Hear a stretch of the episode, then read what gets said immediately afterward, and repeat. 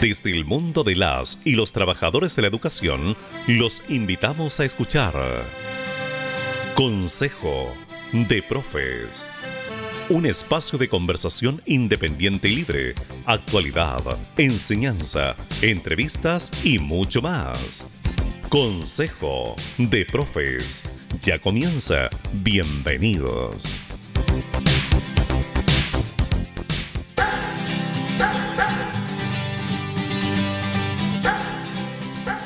Hola, hola, ¿qué tal? Muy buenos días. Hoy sábado 9 de octubre del 2021, siendo las 10 en punto de la mañana, damos inicio entonces a nuestro programa Consejo de Profes. Antes de comenzar de lleno con nuestra conversación, quiero saludar a Gladys. ¿Cómo estás, Gladys? Hola, compañero Camilo. Bien, estoy muy bien este, esta mañana. Eh, saludar a todos aquellos que nos están escuchando y están atentos, ¿cierto?, al programa de este sábado 9. Y darle la bienvenida a, a, las personas que nos va a acompañar, ¿cierto?, que ya luego van a actuar en la presentación. Eh, y eso, tener una buena jornada. Esta semana hemos tenido una semana noticiosa en el contexto político. Ayer veíamos la represión que se estaba generando también en, Plaza Dignidad, exigiendo la salida del presidente Piñera. Eh, tema que vamos también a tratar en, en, nuestra conversación que vamos a tener el día de hoy. Antes de presentar a nuestros invitados, como ya es habitual en nuestro programa, vamos a comenzar con nuestro primer tema musical y a la vuelta vamos a descubrir quién es la persona que nos acompaña el día de hoy. Hacemos una pausa y ya volvemos.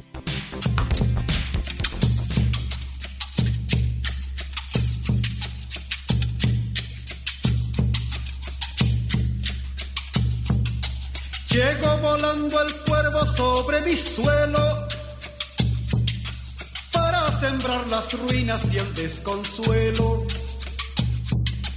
Durante largos siglos los yanaconas le entregaron las llaves de la corona. Durante largos siglos fue ensangrentando el suelo de los pueblos que iba violando, perforando las tierras de la labranza para escarbar el oro de la templanza.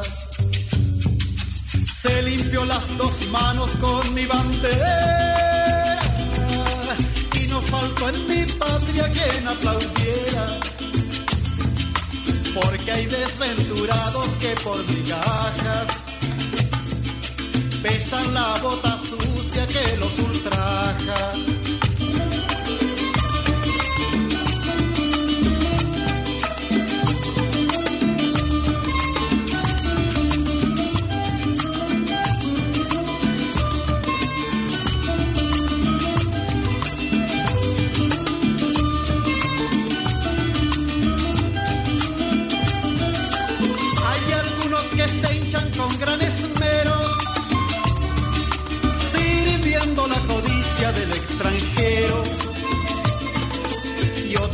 Se solazan por mil dinares, entregando su pueblo a los militares. Un paredón exijo con calicanto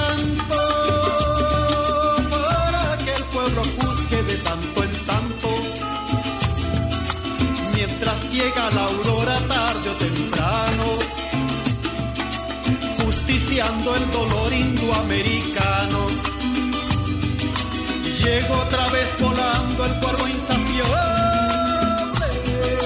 trayéndonos su sombra interminable. Pero no está lejano el día inclemente en que nos levantemos contra los sables para anunciar la aurora del continente.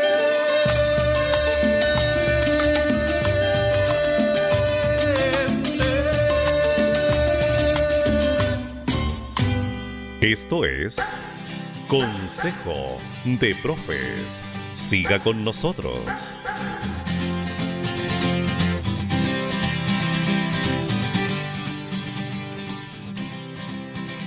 Ahí escuchábamos entonces Llegó Volando de Patricio Mans, quien hace muy poquito nos dejó, pero dejó su legado, su, sus canciones que muestran también la realidad que vive en nuestro país.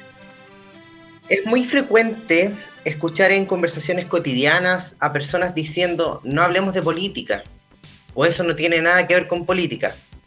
Lo cierto es que la política es una dimensión humana insoloyable y constantemente presente. Nuestras acciones incluso, lo más tribales, se integran a un marco institucional y jurídico que norma las relaciones sociales e interpersonales a través de las leyes. Por lo tanto, podemos afirmar que todo es político. Todo tiene un andamiaje legal y así como las, leyes se crearon, estas pueden ser modificadas o derogadas. Todo desde diversos tipos eh, de cuerpos legales, ¿ya? Y que pueden ser particulares o sencillos, ¿ya? Hasta los más generales y complejos como lo son las constituciones, que es el actual proceso que estamos viviendo en nuestro país. En esas transformaciones políticas intervienen distintos actores sociales con sus organizaciones e, e individualidades.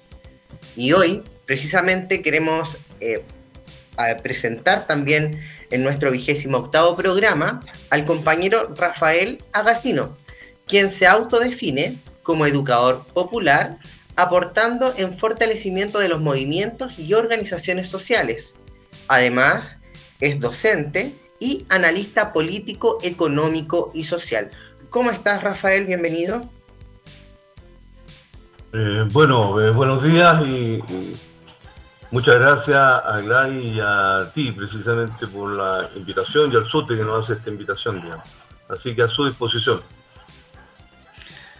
Una, bueno, darte la bienvenida también, Rafael, eh, y colocarnos en contexto antes de realizarte la primera pregunta. Bueno, independiente de las perspectivas diferentes que existen, eh, todos coincidimos en que en la actualidad nuestro país atraviesa un momento decisivo en su definición política más profunda en cuanto a las modificaciones de las leyes constitucionales. A su vez, eh, todo el andamiaje legal que nuestro país ha implementado desde aproximadamente 48 años de historia y si sumamos, ¿cierto?, en los años de dictadura y más aún, ¿cierto?, los 30 años de una democracia empresarial, a su vez, es imposible comprender esta oportunidad histórica sin relacionarla con lo que fue el estallido social del 18 de octubre del año 2019 del cual pronto conmemoraremos dos años. En, tu calidad de analista político en este siglo XXI, ¿qué actores sociales intervienen en la transformación política nacional? Eh, ¿Y qué relación tiene el estallido social de octubre del 2019 con la actual situación política nacional? Eh, Rafael. Sí, eh, bueno, la, pregunta es bastante amplia, digamos. ¿ah? Eh, a mí me gustaría tratar de hilar eh, eh, un poco la respuesta con lo que nos mencionaba el compañero Juan Camilo, sobre el tema de la política en realidad. Claro, uno se acostumbra un poco a decir que la política es una actividad que hacen algunos sujetos y sujetas muy especiales, que generalmente son de los partidos políticos, funcionarios estatales en general, parte de la élite, etcétera, y que lo hacen en un espacio específico que es el Estado. Entonces la política queda eh, en manos, llamémoslo así, de los profesionales de la política en un espacio específico que es el Estado, el Parlamento, los gobiernos, etcétera. De esta manera, entonces, la política queda como alejada de la vida cotidiana y la vida social. Y lo que el compañero, precisamente Juan Camilo, está haciendo exactamente lo contrario. Está diciendo en realidad, mire, sabe que, lo dice entre comillas, todo es político, digamos. Eh, y, creo que eso es lo importante eh, tomar. Eh, en el sentido de que uno podría perfectamente plantear que hay que cambiar el eje de la perspectiva de cómo se entiende la política. La política hasta ahora entonces se entiende como una actividad especial hecha por gente especial en un lugar especial. Y la idea sería, bueno, si efectivamente todo es político y todo lo que se legisle, se determine, eh, eh, regula las relaciones entre los individuos, hombres, mujeres, niños, viejos, en la escuela, en el trabajo, qué sé yo, en las plazas, en el uso de los bienes públicos, etc. Entonces, bueno, la pregunta es ¿por qué la política es ajena al pueblo, digamos? ¿Por qué la política ha sido arrebatada en el fondo al pueblo? Y no es el pueblo el que está activamente involucrado en definir los destinos, la forma en que quiere vivir. Es decir, definiendo política económica, definiendo qué quiere ¿no con la educación, qué quiere con la salud, qué quiere cómo se organiza el país, cómo, cómo el, pueblo se imagina que hay que producir, para quién y cómo. Y qué producir. Entonces, en el fondo aquí, y aquí entra la pregunta que tú señalabas, digamos, yo creo que el significado de esto es que eh, el 19, 18 y 19 de octubre, en realidad irrumpe, por, decirlo, por decirlo de alguna manera, un actor que ha estado, por así decirlo, subrogado, un actor que ha estado silenciado, un actor que se le ha dado un lugar secundario en los destinos del país. Y ese precisamente, eh, voy a llamarlo así, digamos, el pueblo. El pueblo despierta de manera multiforme, de manera, eh, comillas, desorganizada, de manera espontánea, eh, muy enrabiada frente, ¿no es cierto?, a los 30 años en que se ha construido un país absolutamente ajeno a los intereses y a la participación popular. Eh, y que viene la dictadura. Entonces aquí hay todo una, un, actor que son los partidos políticos, el sistema político, el Estado, la élite.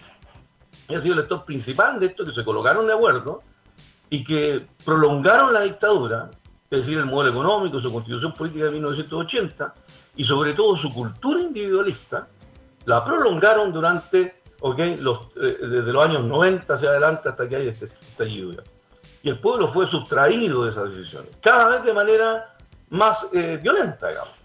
porque Se le introdujo el consumo, el endeudamiento, la intoxicación por la televisión basura, la intoxicación por una educación abandonada, ¿okay? a los intereses del lucro, a los intereses, ¿no es cierto?, de gente que no tenía ninguna vocación, ningún interés del desarrollo pleno de los niños, los jóvenes, los adolescentes una universidad mercanchifle, ¿no es cierto? Las universidades que lo único que hacen en definitiva es eh, generar profesionales con el objeto del lucro y con el objeto de la, rentabilidad. Ahí tienen los médicos que lo único que quieren ganar es plata, digamos. Que terminan estudiando en lugar de especializadas al servicio de la salud, o que terminan estudiando especializadas que son especializaciones, no sé, estética, eh, eh, que tienen que ver fundamentalmente con cosas absolutamente adicionales a la salud. Un sistema que promueve la enfermedad, no la salud, digamos. ¿ok? Con toda la integración vertical. Entonces, ¿qué es lo que sucede el 18 y 19 de octubre? Bueno, aparece este sujeto que había sido olvidado, inclusive por los gremios tradicionales, que son importantes. Esos gremios tradicionales, con todo respeto lo digo, pero por la CUT, la CUT nunca logró resolver los problemas, ¿no es cierto?, de los trabajadores subcontratados. De la precarización, por ejemplo, que tenían eh, un gran segmento de la clase trabajadora y que ya no operaban y les servían los sindicatos clásicos porque eran sindicatos pequeños, porque trabajaban en uno o diez oficios durante, no sé, su vida laboral, eh, etcétera. Gremios, ¿no es cierto?, también como el Colegio de Profesores, con todo cariño y respeto, sé que ustedes son, de, son profesores también, pero olvida a la gran masa de trabajadores y trabajadores de la educación, como fue el viejo concepto anterior en realidad, porque la educación es una cuestión integral. La educación no la hace solo el profe, la hace también, ¿no es cierto?, los paradocentes, eh, los inspectores, eh, la comunidad también y los propios estudiantes son parte de eso. Entonces, eh, todo eso que haya sido olvidado tanto por los partidos políticos, el sistema político, por el Estado, por la ley, y también por los gremios tradicionales, ¿ok?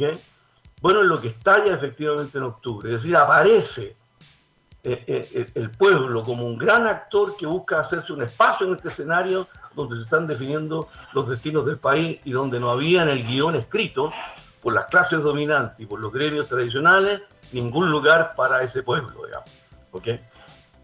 Em, yo diría que es como una primera contratación. Lo segundo es que es muy importante entender de que este pueblo está buscando formas de organizaciones no tradicionales. Entonces las formas de organizaciones no tradicionales fueron las asambleas territoriales, por ejemplo. ¿Okay? Eh, fueron, qué sé yo, colectivos culturales. Fue la explosión, ¿no es cierto?, de la juventud autoconvocada y autoorganizada. Eh, fue, me imagino yo también, el crecimiento de, organizaciones no tradicionales que han ido surgiendo, como el caso también del SUTE, que son formas, por, decirlo de alguna manera, que tratan de responder a las nuevas condiciones y que de alguna manera expresan lo que está en potencia, esa vitalidad que está en potencia. Entonces aquí aparece un sujeto que, se, que, expresa su malestar, que trata de sostener su malestar no solo con un verbo, es decir, haciendo un decálogo de todo su malestar y de todas las demandas que hay, salud, educación, vivienda, transporte, contra el hacinamiento, contra el racismo, etcétera, etcétera, sino que adicionalmente busca la forma de poder eh, organizar su fuerza, que son las asambleas territoriales. Por lo tanto, aquí hay una triada, digamos. La triada es que en potencia, lo que hay, en potencia, no en acto. La potencia es, eh, son las posibilidades que tiene es que este sujeto llamado pueblo, multiverso, que concurre a la Plaza Dignidad el 18 y así en todas las plazas y barrios durante el 19, 20, 21 de octubre del año 2019, eh, expresa en potencia la posibilidad de enhebrar un programa, un país, un concepto de país que está oculto entre líneas en el conjunto de demandas y malestares que expresa, o sea, hay un verbo, por así decirlo, hay adicionalmente una forma de organización nueva, multiversa, que son estas asambleas territoriales, colectivos, autoconvocados. Vuelve la democracia al seno, ¿no es cierto?, del pueblo contra las burocracias, que se olvidan efectivamente los intereses de sus bases. Y por otro lado, aparece, ¿no es cierto?, lo que podríamos llamar una suerte de acción directa. Es decir, ya no queremos que alguien resuelva los problemas por nosotros, que se vayan todos y asumamos nosotros, ¿no es cierto?, eh, la soberanía real de solucionar los problemas y por lo tanto recuperar la política para los espacios vitales en los espacios donde se vive. Creo que ese es como el significado más general que tiene efectivamente este 18 y 19 de octubre, más o menos en función de lo que tú me preguntabas y dando con esta idea de política que lo mencionaba el compañero Juan Camilo. Rafael, Rafael eh, mencionabas hace un momento atrás que, sea, que por ejemplo tú has realizado eh, encuentros con distintas organizaciones sociales donde precisamente has enseñado a analizar las coyunturas políticas que, que van sucediendo, porque las coyunturas políticas obligan a organizar a las eh, organizaciones, bien digo, a adecuar sus líneas de acción e incluso a veces a modificar sus propuestas políticas. Una de estas exposiciones la has realizado con nosotros mismos, SUTE Chile. ¿Ya? Sin embargo, son muchos los elementos que se consideran para poder analizar una coyuntura, pero claramente, eh, como lo mencionaba hace un rato atrás, el escándalo que se provocó en la semana, ya, producto por eh, lo publicado por Pandora Paper, ya, en medio precisamente de la conmemoración del estallido social, el cual abre nuevas perspectivas y posibilidades políticas y vuelve la atención social en torno a esta crisis institucional. Ya tú nos mencionabas recién el tema de los intereses propios que han tenido prácticamente todos los gobiernos de turno para eh, con nuestro país, ¿verdad? Entonces, te pregunto, ¿qué impacto podría tener este nuevo escándalo que involucra precisamente al actual gobierno? ¿Qué perspectivas podrías abrir ¿Y qué tarea debería plantearse el movimiento popular ante el rebrote de esta crisis institucional? Uf, usted hace preguntas bastante eh, grandes, digamos. Mira, a ver cómo poder responder esto. Uno es, eh, claro, el análisis de coyuntura, eh, que tiene estas cosas, hay que distinguir los actores, los escenarios, y las correlaciones de fuerza, hay eh, también para mm, distinguir una coyuntura que son que puede durar horas, puede durar semanas, puede durar no sé un año, etcétera. Hay que distinguir qué acontecimiento o qué hecho efectivamente de la realidad puede transformarse en un acontecimiento en el sentido que cambia el escenario, cambia los actores o cambia las correlaciones de fuerza. Claro, y en ese sentido uno podría empezar a afirmar de que efectivamente acá la publicación a nivel internacional de este consorcio de periodistas que hace esta investigación eh, y después su entrega a, a CIPER y a otra, otra, otra organización de periodistas o de comunicaciones de Chile y que la publican, claro, se transforma en un acontecimiento político porque cambia un poco las correlaciones de fuerza. El impacto inmediato, ¿no es cierto?, es que de nuevo sale la figura de Piñera que estaba un poco acallada, eh, que estaba más bien reducida a la idea de la pandemia, etcétera, que estaba fuera de la política, de repente aparece en la política de nuevo como un presidente que, como dicen los, espíritus democráticos ilustres en este país, eh, que se mancha el honor de la nación al ser parte de del tinglado de corrupción, que son los paraísos fiscales, ¿no es cierto?, a, nivel mundial. Entonces, las portadas de las principales revistas y diarios del mundo, precisamente como expresión de la corrupción. Y eso mancha, por lo tanto, la majestad o, lo, la idea que este país es un país blanco, un país, eh, qué sé yo, sin mácula. Eh, el segundo impacto, yo creo, fundamentalmente es que eh, y por lo tanto ahí debilita efectivamente al gobierno, ¿eh? que tiene más de implicancia eso, y en particular Viñera. En segundo lugar aparece inmediatamente una reacción sobre la operación Chadwick Piñera, digamos, que es la candidatura de Sichel. Y ahí claramente Sichel como el representante encubierto en un sector del empresariado y sobre todo una obra de Chadwick Piñera, bueno, queda automáticamente debilitado, digamos, porque es la carta de continuidad frente a eso. Y por otro lado, el resto tiene que eh, eh, tratar de aprovechar ese vacío que hay, esa debilidad relativa, y por lo tanto, como su candidatura, fortalecerse en eso. Entonces hay un cambio en las correlaciones de fuerza a nivel de, la, de los actores y a nivel, a nivel de, de las candidaturas presidenciales que existen. En tercer lugar, uno podría decir, mire, esto coincide también con una suerte de que llegó la primavera y una nueva primavera de los pueblos que está avanzando, que es por lo menos nuestra consigna como referente político-social, eh, y que por lo tanto hay una, hay, hay una, una, leve tendencia a la recomposición del movimiento popular que ha sido golpeado eh, por la represión, por la cárcel permanente, eh, por, la, por la pandemia, por el desempleo, por la cooptación de ciertos sectores populares que termina siendo cómplice del mismo tinglado institucional que trata de apaciguar la fuerza y energía autónoma del pueblo, etcétera, digamos. Entonces, desde ese punto de vista, claro, hay un tercer elemento que de nuevo coloca la idea de que aquí hay corrupción instalada y que en realidad, allí lo vieron ustedes en la, manifestación de, que hubo ayer en la Plaza Italia, que hay una, una suerte de reanimación, por así decirlo, frente a esto, que ya basta, digamos. O sea, salió, llegó la primavera, eh, de nuevo la corrupción, de nuevo la élite, etc. Pero también, esto es muy importante, yendo a la, a la segunda parte de la pregunta, aquí hay una operación también por parte, porque aquí hay dos derechas, decían. Está la derecha tradicional, Renovación Nacional, UDI, Republicano, y por otro lado la derecha de la concertación, incluyendo la alianza que ha tenido con ciertos sectores de izquierda, que al final se han plegado como va con decola esto. Así lo hizo el Partido Comunista participando, ¿no En, el gobierno de, Bachelet, etc. Y que por acción o omisión han, terminado siendo, eh, llamémoslo así, eh, validando esas opciones y que hoy día también sucede lo mismo con la Comisión Constitucional. Pero aquí hay una, operación de la, de, la, de, la, otra derecha, de la derecha, de la otra derecha, decimos, que corresponde simplemente el tratar de apropiarse de lo que fue el 18 y 19 de octubre. Entonces lo escuchaba a unos compañeros, una versión muy notable de análisis. Es decir, lo que está en disputa en estos días va a ser fundamentalmente decir en realidad, mire, eh, lo que el pueblo reclamó el 18 y 19 de octubre, que supuestamente fue una nueva constitución, cosa que no estamos para nada de acuerdo, digamos, fue eh, eh, está resultando en que estamos escribiendo una nueva constitución. De hecho, Loncón y Baza van a abrir el 18 y 19 de octubre las sesiones de la Convención Constituyente, empezando a discutir los contenidos de la nueva constitución. Por eso la celeridad de cortar todos los reglamentos antes de tal manera que Baza y Loncón, como los representantes de este Gualmapu y, los chilenos domesticados, como le dijeron precisamente a Loncón los, las corrientes autonomistas mapuche, empiezan a discutir el nuevo Chile, que se va a expresar en esta Carta Constitucional.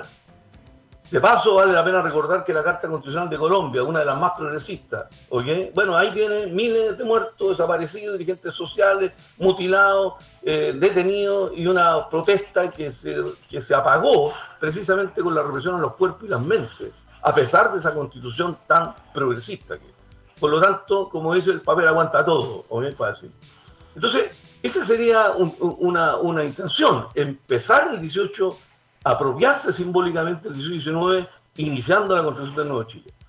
Y no descarto, no descarto, que dado que la derecha ya y sectores empresariales ya dijeron basta con, o sea, con, Piñera, que Piñera es parte del problema, ¿ok? Que efectivamente le tiraron la cadena, disculpen la expresión, digamos. Y por lo tanto también prosperar la Constitución Constitucional en la Cámara de Diputados, lo que significa que sería suspendido automáticamente su cargo, asume el presidente, el vicepresidente, como vicepresidente ministro del Interior, y queda fuera Viñera de la dirección del gobierno.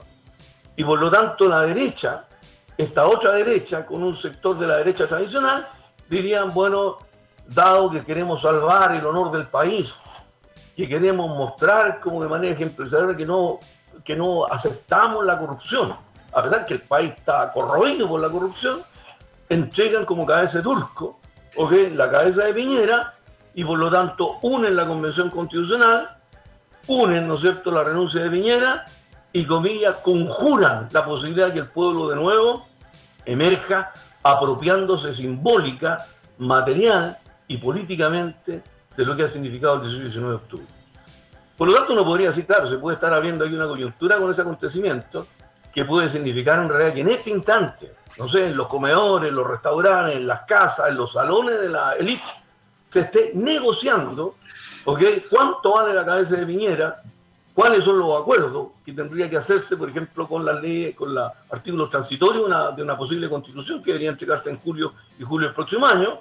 Por ejemplo, un gobierno que dure dos años, un llamado a elecciones generales eh, de todo el Parlamento, de tal manera que se rearme el bloque en el poder se rearme una alianza, ¿ok? Entregando a Piñera, que ya a nadie le sirve, es un problema para la propia derecha, uno lo escucha, ¿ok? Y puede ser una cabeza de turco que precisamente refleje esas demandas populares, constitución y cabeza de Piñera, digamos. Puede ser el, el gran tinglado que se está armando de nuevo para arrebatar al pueblo el protagonismo para evitar que este surja manteniendo el modelo y manteniendo las condiciones, presos políticos, que todavía siguen pudriéndose las cárceles, represión en el Gualmapo, como vieron ustedes, la detención de la familia, ¿no es cierto?, Ancalaf, ¿okay? en, la, zona de las Quenches, eh, represión ayer, ¿no es cierto?, al Plaza de Dignidad, etcétera, etcétera, etcétera, digamos. ¿okay? Entonces, por ahí yo creo que podría uno enhebrar eh, la, situación del análisis político, las consecuencias, lo que estaría fraguándose en este instante. Rafael, mira, eh, eh, el tema da para, da para mucho, ya, eh, pero nos pilla el tiempo, tenemos que hacer una pausa musical. A la vuelta continuamos con otras, otras preguntas precisamente respecto a lo que tú nos estabas planteando. Hacemos una pausa musical y ya volvemos. Muchas gracias.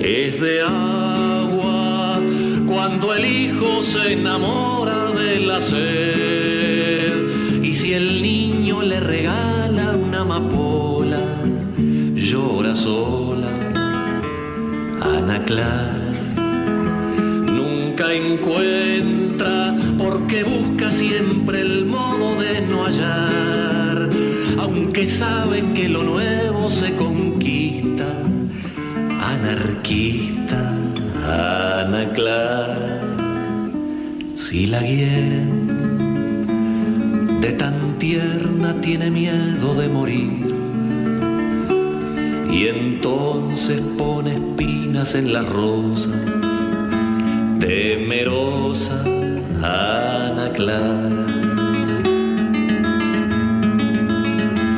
De mañana va tejiendo los telares de la duda, aún desnuda preguntándole al espejo un consejo. Clara, hospitales que conocen la dulzura de sus manos Los dolores con mirarla ya se olvidan. Fisiatría, Ana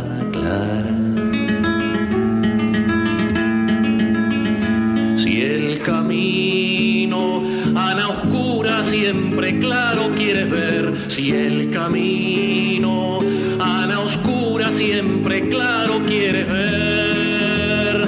Nunca dejes, Ana Clara, tu locura compañera.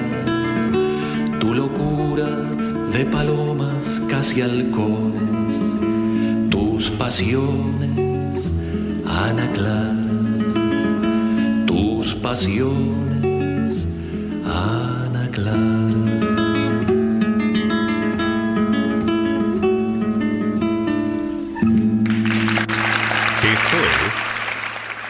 Consejo de Profes. Siga con nosotros.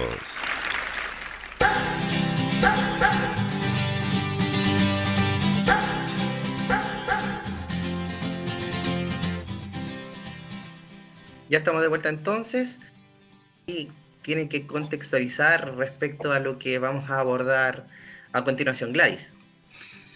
Eh, bueno, el año 2019 puso en jaque el modelo neoliberal en Chile y a su vez hizo temblar al propio gobierno que estuvo a punto de caer tras las oleadas de manifestaciones sociales a nivel nacional y el paro del 12 de noviembre. Sin embargo, el gobierno se fortalece y Piñera logró, logra, ¿cierto? Extrañamente cumplir hasta hoy prácticamente todo su mandato.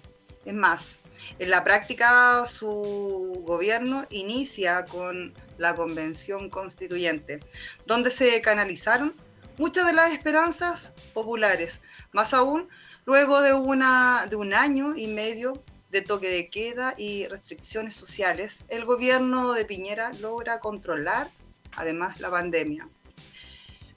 La pregunta es, eh, ¿cómo eh, logró el gobierno dar un vuelco a una situación, a esta situación? ¿Tuvo algo que ver esta convención constituyente o tal vez la, misma pandemia? Rafael. Sí. Eh, bueno, es... Yo creo que la, respuesta más o menos está en todos nosotros, digamos, ¿eh? por lo, que hemos visto. Pero yo destacaría algunos factores nomás. En primer lugar, que la, que la cuando el pueblo reacciona y sale de manera diversa, en fin, masiva, y se extiende la lucha por todo el país, es un pueblo que está dando, eh, que está expresando, como decíamos, un verbo, un, este programa, una forma de organización y una acción directa, eh, pero sin embargo no tiene los niveles de organización que le permita centralizar la multitud de luchas y canalizar el malestar desde el punto de vista de una alternativa, en realidad. Esa es una primera debilidad relativa entre los actores, entre los de arriba y los de abajo. Los de abajo tienen esta rabia acumulada que la tenemos en el cuerpo, la tenemos, no sé, eh, los recuerdos, no sé, de los pollos marinados, eh, de las pestilencias de los cerdos en, en, de eh, del confort cobrado a precios exorbitantes, eh, qué sé yo, del aumento del precio del, combustible en el sur, eh, en fin, la lucha de los pescadores, en fin, está el, el mochilazo, en fin. Entonces está todo un malestar que está ahí, pero que sin embargo, precisamente, lo voy a decir directamente por la, por la irresponsabilidad política e histórica de la izquierda, ¿okay? de sus partidos y sus gremios, que no son capaces efectivamente de poder eh, lograr una independencia y plantear una forma de organización entendida que el actor político no son ellos, sino que tiene que ser el pueblo organizado, porque todavía siguen presos esa concepción, llamémosla así, vanguardista burocrática de lo que es la política, porque entonces, bueno, el pueblo simplemente lo sobrepasa, pero lo sobrepasa mostrando su potencia, pero también potencia nomás, sus debilidades también. ¿okay? De tal manera que en eso va reaccionando el propio sistema político. Y el sistema político y los gremios tradicionales reaccionan, tanto los de arriba como los de abajo. Y se articula este acuerdo que el 14 de noviembre, que finalmente, si no es firmado por todos, finalmente los que no habían firmado siguen igual ahí, porque presentaron candidatos eh, eh, participaron en el plebiscito con apoyo rechazo y después presentaron candidatos, más allá que no hayan sacado muy pocos, digamos. ¿Okay? Inclusive el sector de organizaciones populares autónomas. Estoy pensando en el movimiento por la tierra y los territorios, digamos. Por el agua de la tierra y los territorios, una parte importante fue a participar ahí. ¿Ok? La misma 8M, 8 de marzo, que representaba la forma de autonomía, de la irrupción del feminismo, que era profundamente radical. ¿Ah? Era el discurso de las tesis que decía el Estado es un macho violador, y ahí están en el Estado, siendo pagados, ¿no es cierto?, con la plata del Estado, participando en la reunión del Estado. Entonces eso va, mostrando la debilidad, que un sector importante, el movimiento popular, no tiene alternativa y por otro lado es cooptado por estos cantos de sirena que significan el acuerdo del 15 de noviembre que se hace en el 2019. Ese entonces yo diría un primer golpe para iniciativas populares porque quiebra las asambleas territoriales, quiebra los movimientos populares autónomos que venían y se plantea en realidad, se reduce todas las consignas del malestar, se reduce en la constitución. Rafael. La constitución no es, no es, eh, sí, sí, dime nomás. Mira, tú nos mencionabas hace un, disculpa que te interrumpa, nos mencionabas un momento atrás que ya íbamos a empezar a ver que se iban a, a comenzar a generar reuniones para ver qué es lo que se hacía. Hace 36 minutos aproximadamente se reúne el presidente Piñera con el presidente de Renovación Nacional ya para poder conversar y analizar la situación que está viviendo él como militante de, Renovación Nacional. O sea, ya eh, queda súper claro qué es lo que ya están cocinando. Ya la cocina nuevamente, la cocina de Piñera. Eh, tú también nos mencionabas recientemente que, bueno, el, toda la, revuelta que, trajo precisamente el 18 de octubre y, es acá donde se devela precisamente el verdadero carácter de milagro económico chileno. ¿Ya? Es que es una economía neoliberal basada en, un extractivismo depredador, la, la privatización brutal de los derechos sociales, el sistema judicial oscuro que permite la corrupción empresarial, una de, ya demuestra lo que publicó Pandora Paper también, eh, el brutal sistema de explotación laboral, ¿ya? Contra esto se levantó precisamente el movimiento popular a fin del 2019 y hasta hoy se mantienen vivas las demandas populares que hicieron tambalear, como bien decía Gladys, el sistema, ¿ya? Eh, donde hay una fuerza esperanzadora pero las cifras son contradictorias. Precisamente un 73% aumentaron sus fortunas durante el año 2020, en plena pandemia, los más ricos de Chile, Fontovaluxil, Poncelerú, Jorge Polman eh, y Piñera, entre otros, en medio de los peores cuestionamientos sociales al modelo neoliberal y los grandes empresarios dueños del país siguieron con sus negocios y aumentaron sus riquezas. ¿Qué crees que ocurrió? ¿Qué, se ha ganado hoy o cuál es el balance que se puede hacer respecto a, esta temática? Sí, si me permite un poquito tratar de enhebrarlo también con la otra parte de la pregunta de la señora compañera del Águila. Bueno, los otros factores que incluyen en el proceso de movilización es evidentemente la pandemia. En marzo del año 2020, o sea, no solo se, no solo se moviliza con el acuerdo, que quiebra la asamblea, sino que adicionalmente se decreta el estado de sitio, estado de excepción y un estado de excepción que es muy importante porque toma la forma sanitaria. Es decir, en lugar de el ministro del Interior, por así decirlo, es como el ministro de Salud, el que aparece no sé, con una toca blanca, diciendo, bueno, vamos a quitar la vida de los chilenos, váyanse todos para la casa y quedan encerrados, digamos, con toque de queda, eh, con control militar de las calles, etcétera, a nivel de todo el país. Y la izquierda ni los gremios compraron el rollo de la pandemia y todos se fueron para casa, digamos. ¿Ok?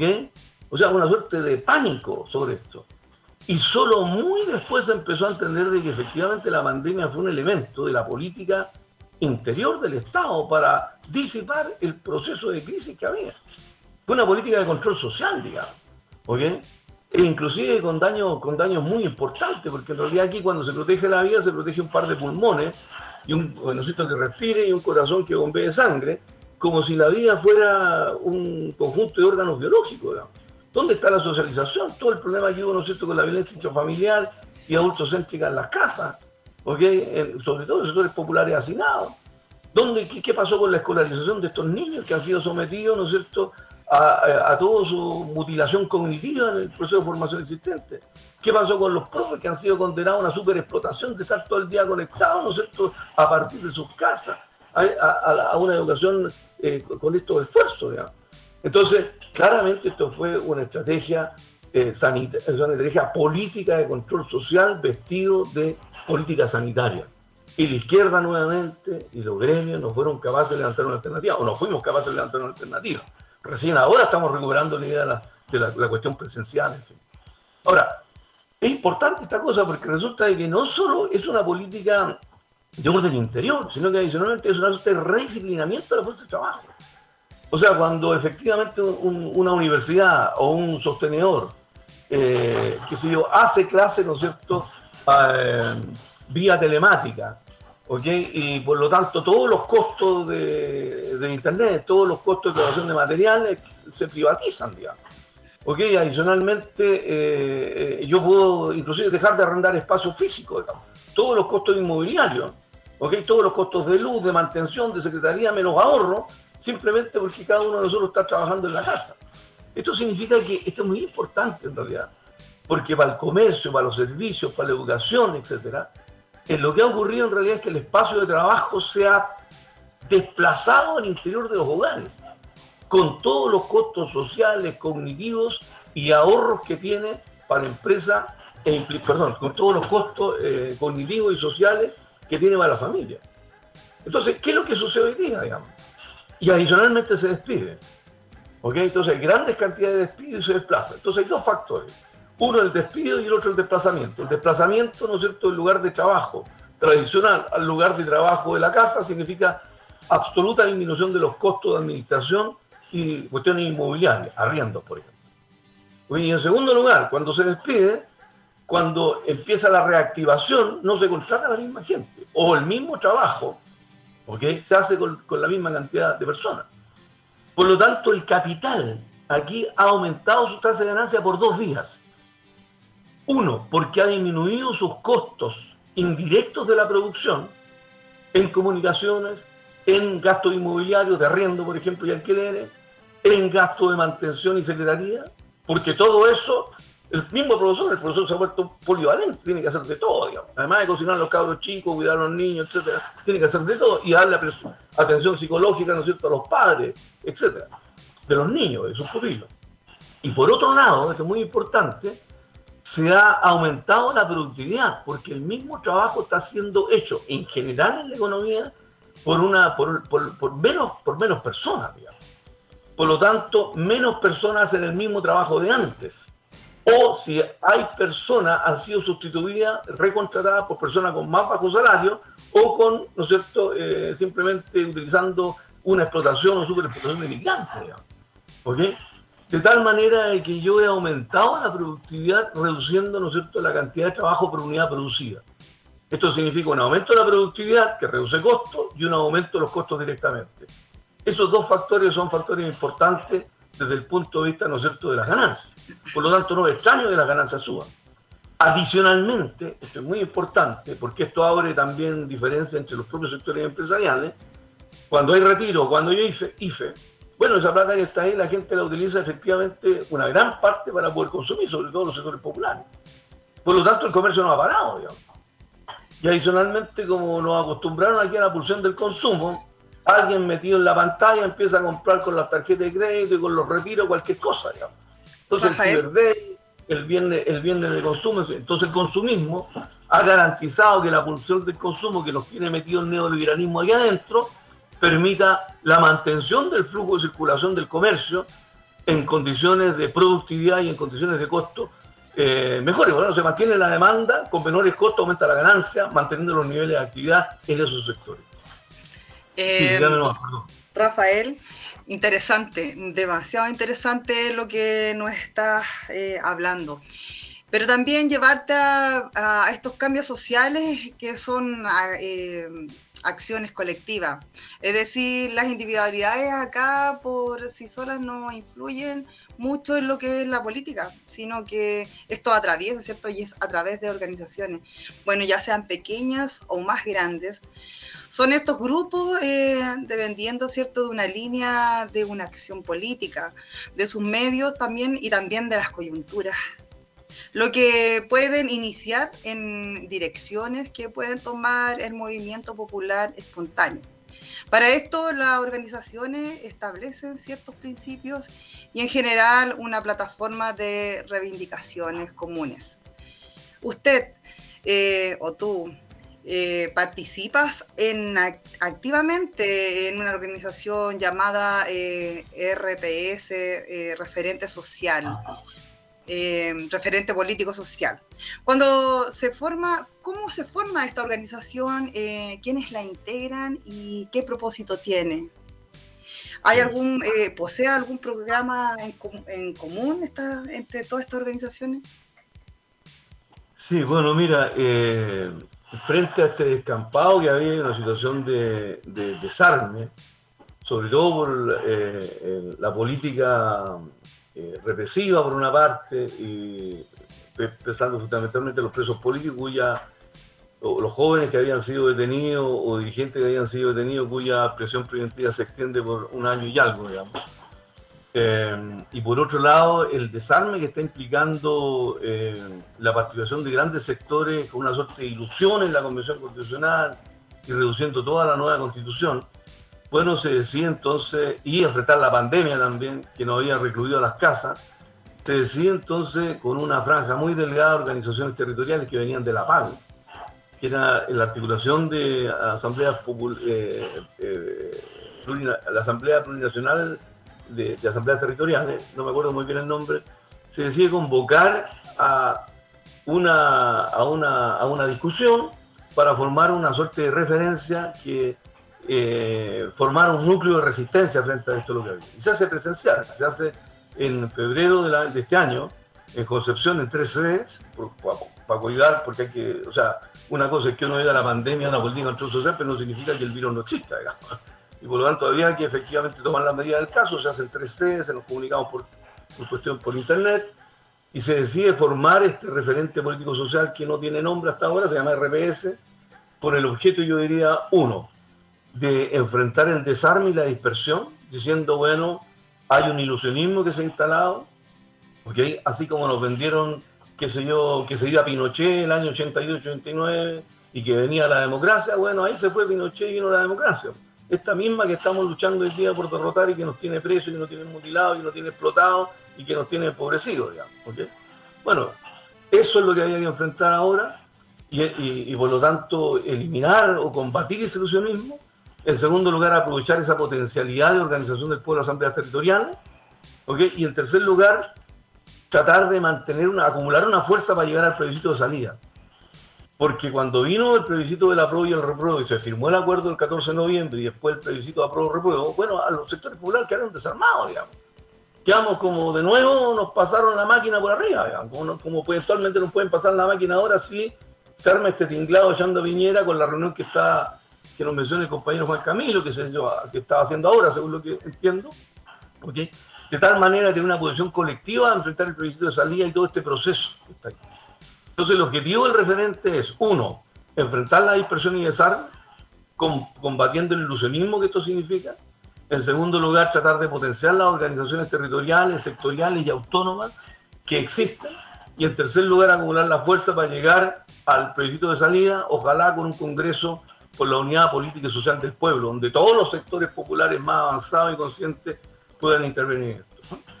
En ese terreno yo diría hay, hay cuatro instrumentos que estamos utilizando. Uno son obviamente lo que sería la participación en, la actividad callejera, digamos.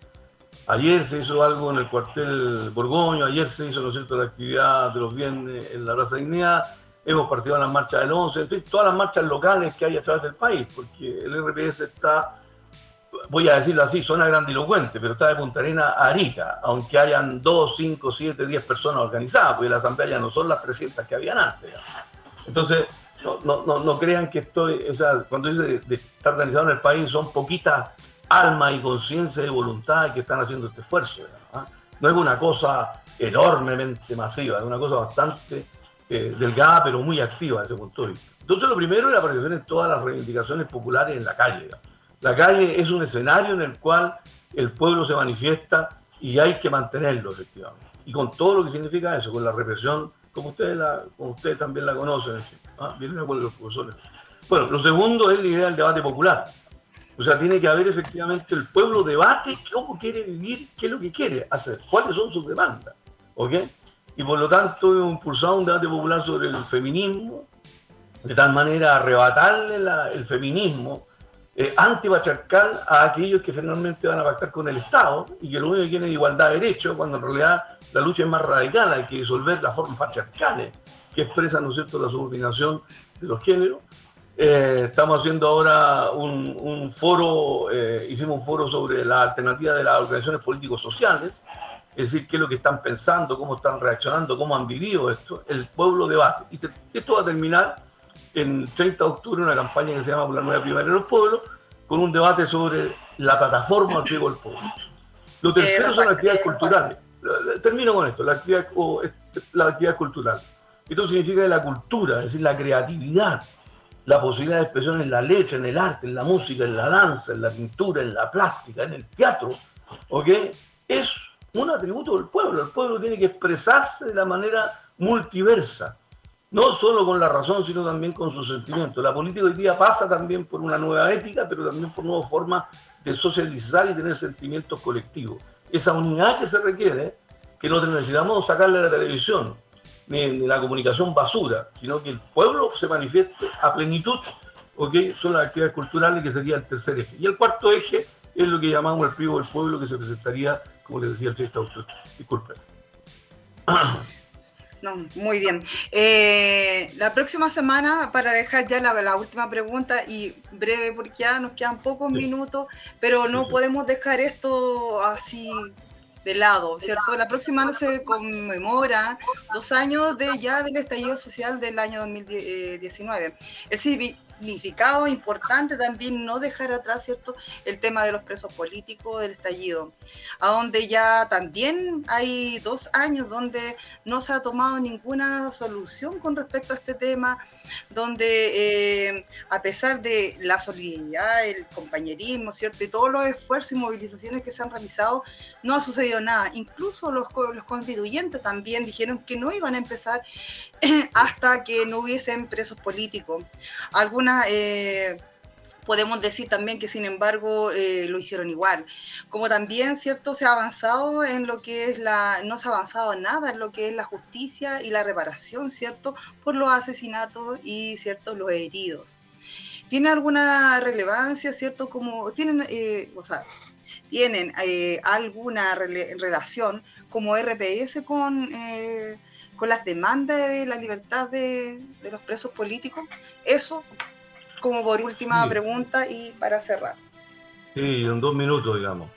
El año 1988-89, el pueblo durante 17 años colocó el cuerpo, su vida, okay, eh, en la lucha. Y sin embargo, eh, las élites okay, se llevaron el premio mayor, digamos, y mantuvieron efectivamente dándoselas de democráticos y antidictatoriales y antineoliberales, se llevaron precisamente la torta. O sea, el pueblo ¿ok? Puso el esfuerzo y la élite, ¿ok? Se llevó efectivamente el proceso. El año 2019, el pueblo y hasta ahora, ¿ok? Ha colocado los muertos, los presos, los mutilados y nuevamente, ¿no es cierto?, la élite se ha apropiado del proceso. Y eso es exactamente lo que quieren hacer ahora. Entonces, ya basta ya. O sea, compañeros y compañeras, jóvenes, viejos, todos sabemos en realidad que el pueblo no puede ser el que coloque el cuerpo, que coloque los dolores, el que coloque el sufrimiento, el que coloque los presos, sus jóvenes presos, ¿okay? que coloque jóvenes que han perdido, hombres y mujeres que han perdido la vista. ¿Qué significa esto? Que han sido apaleados en las calles, porque nos siguen matando, ¿no es cierto?, personas en el Gualmapo. O sea, ¿por qué el pueblo siempre tiene que colocar las muertos, los heridos y la élite propia de esto? Basta ya, eso no puede ser. El pueblo tiene que tomar en sus manos, efectivamente, la política. La política es la soberanía de un pueblo que es capaz de autodeterminar cómo quiere vivir, en qué condiciones, qué instituciones, qué reglas quiere colocar. Basta ya de ser efectivamente los golpeados. ¿Ok? Y en ese caso, obviamente, están todos los presos políticos, tanto la revuelta como los presos políticos subversivos, los presos de Gualmapu. Ya que este sistema se hace, este sistema fue fundado en la violencia. Fue fundado la violencia cuando se conquistó América, con el genocidio de ciertos pueblos originarios. Fue fundado la violencia cuando se hizo la República fue fundado, ¿no es cierto?, por último, incendiando la moneda cuando este capital se tiene, cuando el capital ve que su interés es un atentado, no trepida en la violencia. Ellos son los violentistas y lo han sido históricamente. El pueblo no es, el, no es la violencia, somos obligados a la violencia por la autodefensa. Entonces basta ya de colocar los muertos y los heridos y es hora, ¿no es cierto?, que el pueblo tome en sus manos efectivamente su destino. Por eso el 18 y 19 de octubre no puede sernos arrebatado. Es una expresión y símbolo de las luchas del pueblo y no del élite. Eh, muchas gracias, eh, Rafael. Eh, muchas gracias por aceptar nuestra invitación. Camilo.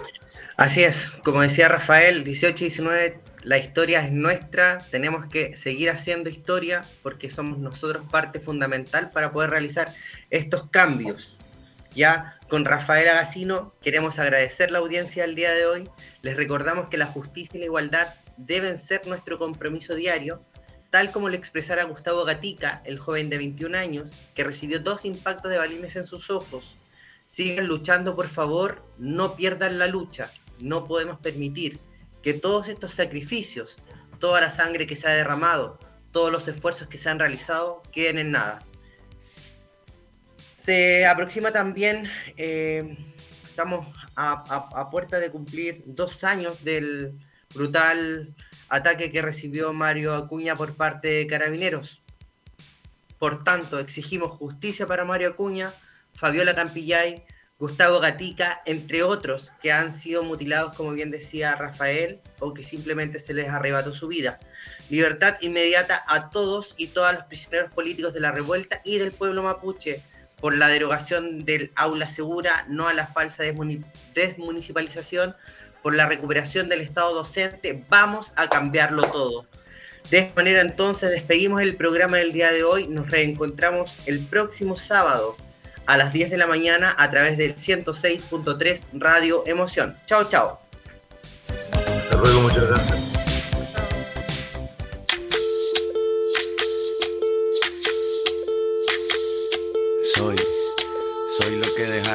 Soy toda la sobra de lo que se robaron. Un pueblo escondido en la cima, mi piel es de cuero, por eso aguanta cualquier clima. Soy una fábrica de humo, mano de obra campesina para tu consumo. Frente de frío en el medio del verano, el amor en los tiempos del cólera, mi hermano. El sol que nace y el día que muere, con los mejores atardeceres. Soy el desarrollo en carne viva, un discurso político sin saliva.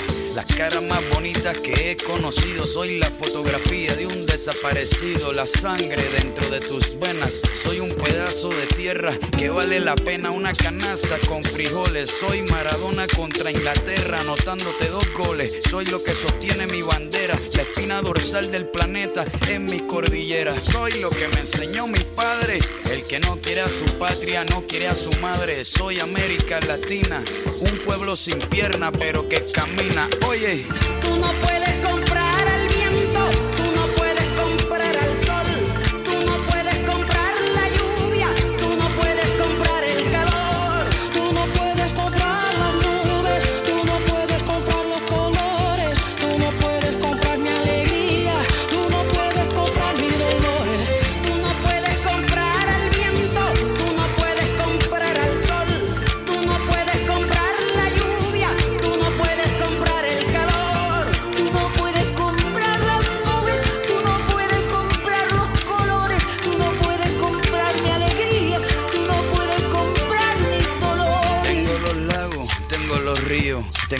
dientes pa' cuando me sonrío, la nieve que maquilla mis montañas, tengo el sol que me seca y la lluvia que me baña, un desierto embriagado con peyote, un trago de pulque para cantar con los coyotes, todo lo que necesito.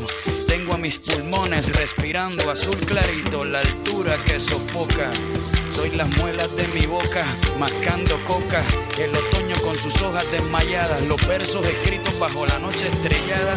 Una viña repleta de uva, un cañaveral bajo el sol en Cuba. Soy el mar Caribe que vigila las casitas, haciendo rituales y agua bendita, el viento que peina mi cabello. Soy todos los santos que cuelgan de mi cuello. El jugo de mi lucha no es artificial porque el abono de mi tierra es natural. Tú no puedes comprar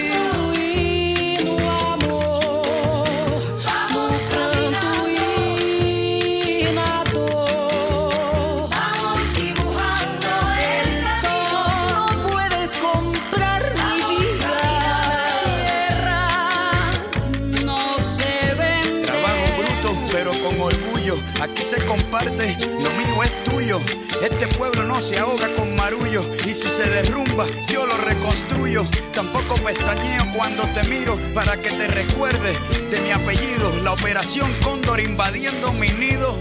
Perdono, pero nunca olvido. Oye.